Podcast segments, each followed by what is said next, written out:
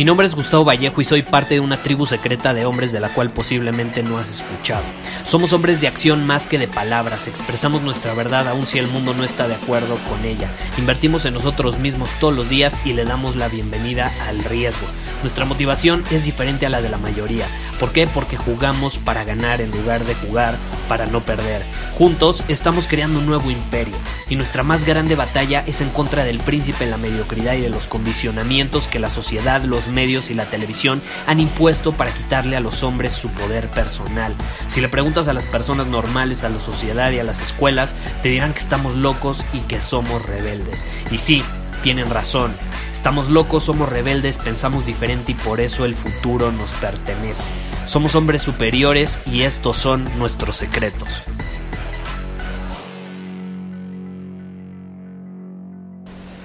Hola, ¿cómo estás? En este episodio vamos a hablar sobre qué hacer cuando muere un ser querido, cuando muere alguien importante para ti, ya sea algún familiar, algún amigo, eh, incluso tu mascota, ¿no? Porque misteriosamente esta es una pregunta que me han hecho muchísimo, me han hecho muchísimo.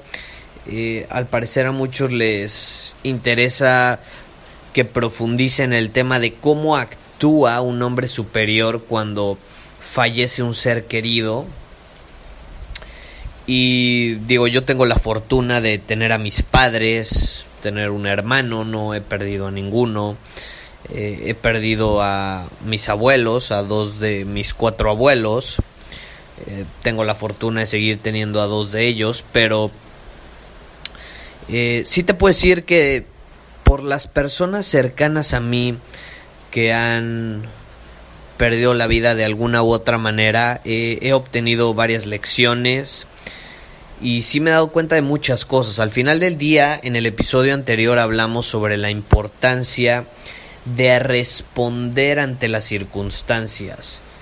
Porque lo único que podemos controlar en una circunstancia que está fuera de nuestro control, como en este caso es la muerte de un ser querido, por más que quieras, no la puedes controlar, está fuera de tu control.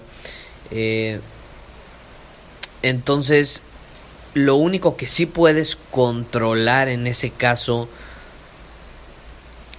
es cómo respondes a eso. Es cómo interpretas lo que te sucedió. Y aquí, por ejemplo, eh, hay, hay muchas maneras de hacerlo. El chiste es hacerlo de una manera que te funcione a ti. Por ejemplo, yo recuerdo muy bien cuando se murió una mascota que tuve, que tuve por muchos años y, y me dolió mucho porque un día literalmente llegué a mi casa y se había muerto. Eh, y al final eh, fue, fue esa muerte de mi mascota la que marcó una acción después en la forma en que yo actuaba y voy a seguir actuando en el momento en el que algún ser querido o alguien importante para mí deje este mundo. Y es que en lugar de verlo como, ay, ya me dejó, ay, la muerte, ay, qué sufrimiento, ay, pobre de mí, yo que sufro, es decir, la víctima, que también lo hablamos en el episodio anterior, en lugar de tener esa posición de ay pobre de mí, ay pobre de esa persona, simplemente lo interpretas como una prueba que tiene la vida para ti, una prueba, un examen para que aprendas a valorar a las personas que ya tienes, para que al mismo tiempo aprendas a desapegarte de ellas, es decir, que sí ames a las personas de las cuales estás rodeado día con día, pero que también al mismo tiempo pues tengas esa libertad emocional en torno a ellas, que no estés apegado a lo que hagan, a lo que digan, a que estén contigo, porque al final eso no es amor. Tú puedes amar mucho a una persona, pero no es lo mismo amar que necesitar. Y muchas personas confunden el necesitar a alguien en su vida, en sentir que lo necesitan, que necesitan su presencia en su vida, a amarla. Entonces, no porque alguien eh, o algún ser querido muera, lo vas a dejar de querer no porque ya no esté aquí lo vas a dejar de amar. Eh, y hay que entender que ahí es donde a veces interviene la necesidad. Entonces, como a mí no me gusta ser un hombre necesitado, no me gusta necesitar a los demás, no me gusta necesitar cosas, simplemente me gusta disfrutarlas, me gusta aprovecharlas mientras las tengo o estoy con esas personas, pues es algo en lo que yo he trabajado constantemente. Entonces, no te estoy diciendo que tú lo veas de la misma manera, tú lo puedes ver de una manera distinta. Simplemente te estoy compartiendo yo cómo cambio mi percepción en torno a la muerte de un ser querido. Entonces, en lugar de verlo como que, ay, esa persona se murió, caray, me dejó, ay, pobre de mí, cómo voy a sufrir, me va a hacer muchísima falta porque la necesito. Simplemente voy a recordar todos esos momentos increíbles que viví con esa persona. Claro, me voy a poner triste, claro, voy a llorar, claro, de pronto a lo mejor voy a entrar en, en un estado de victimismo y está bien, a veces hay que permitirnos ser víctimas, pero el chiste es no entrar en este círculo vicioso hasta que nos volvemos esa víctima. Y, y, y, se vuelve parte de nuestra personalidad. Entonces date unos minutos para sentir eso.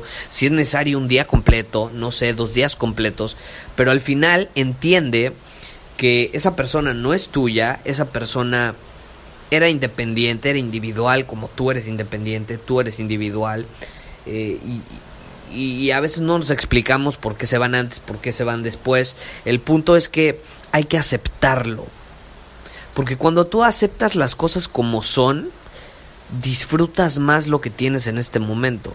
Y a mí me ha servido mucho cambiar esa perspectiva y decir, bueno, murió este ser querido, esta es una prueba más sobre cómo actúa un hombre superior ante estas circunstancias. Esta es una prueba más para mí sobre desapego, para ver qué tan apegado realmente estaba emocional y mentalmente a esa persona. Y si no pasó la prueba, se va a repetir después, porque quieras o no, tus mascotas van a morir algún día, personas de tu familia, amigos van a morir algún día. Yo tuve una amiga que murió como a los 23 años más o menos en un accidente de coche. Y era una mujer feliz, libre, que disfrutaba la vida al máximo y al final terminó muriendo por un, algo que estaba incluso fuera de su propio control. Ella iba en el coche, eh, obviamente el coche lo venía manejando otra persona y se voltearon en la carretera y ella murió.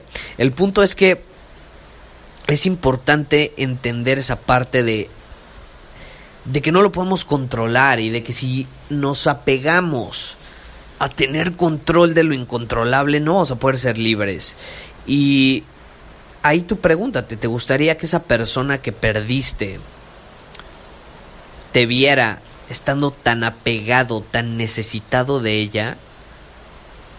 ¿O crees que a esa persona le gustaría verte libre, verte inspirado, verte agradecido por todo lo que viviste con ella o con él? ¿Crees que no le gustaría verte feliz, agradecido por lo que vivieron juntos y al mismo tiempo que a raíz de su partida tú te sientas inspirado a ser un hombre de más acción, a ser un hombre que está dispuesto a disfrutar más la vida, que está dispuesto a actuar más en la vida? A vivir más, a experimentar más. Es importante que lo pensemos. Simplemente te estoy dando como un par de ideas de, de, cómo yo veo esta circunstancia, ¿no? De cómo al final del día, en lugar de decir se murió la persona X o la persona Y o la persona Z, dices, ok, la persona Y dejó este mundo y me puso mi examen final en torno al desapego, en torno al amor. Es, es, una prueba final para que yo realmente demuestre de que estoy hecho y de que soy capaz de amar a esa persona a pesar de que ya no está aquí. Y soy capaz de realmente no necesitarla, pero al mismo tiempo estar sumamente agradecido por todo lo que me dio.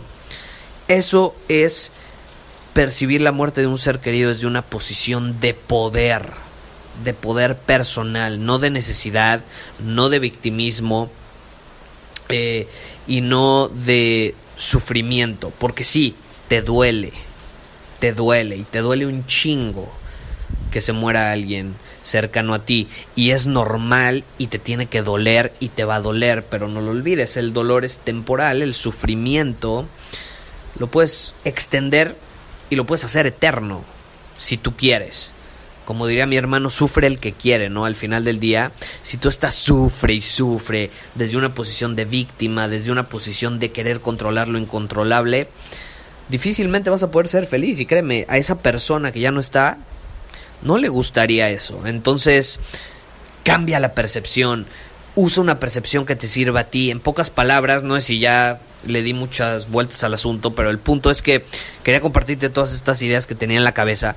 Y también el punto es que, en resumen, básicamente mi percepción cuando muere un ser querido es de desde una posición de poder, de desapego, pero de agradecimiento, de gratitud, de amor recuerdo a esa persona con amor, recuerdo los momentos mágicos que viví con esa persona. Sí, me pongo triste, lloro, duele, no importa. Pero entiendo que no estaba bajo mi control. Y suelto, dejo ir. Porque al dejar ir, eres libre.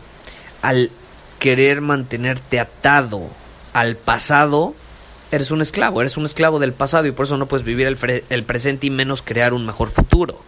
Es evidente, ¿no? Entonces te lo dejo ahí, piénsalo, qué perspectiva, qué percepción puedo tener en torno a la muerte de un ser querido. La mía es, en lugar de se murió, es la vida me presentó con mi examen en torno al amor y al desapego. Muchísimas gracias por haber escuchado este episodio del podcast.